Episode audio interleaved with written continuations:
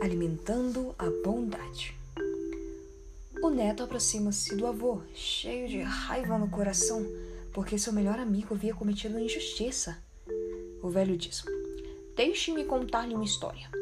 Muitas vezes senti grande ódio daqueles que aprontavam, especialmente quando percebia a maldade ou quando eles não se arrependiam.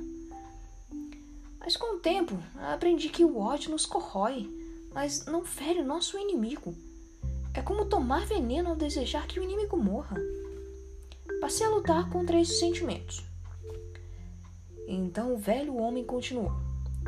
Tenho a sensação de que existem dois lobos dentro de mim. Um dos lobos é bom, só, só quero bem e não magoa ninguém.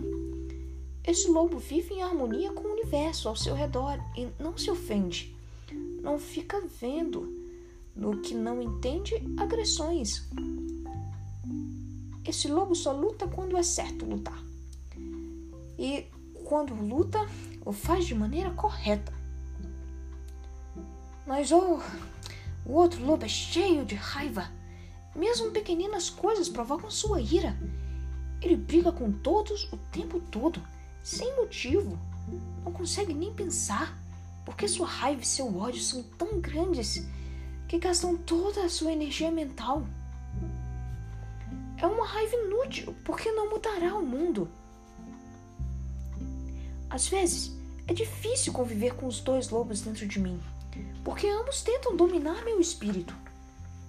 O garoto atento olhou intensamente nos olhos do avô e carinhosamente perguntou-lhe: qual deles vence, vovô?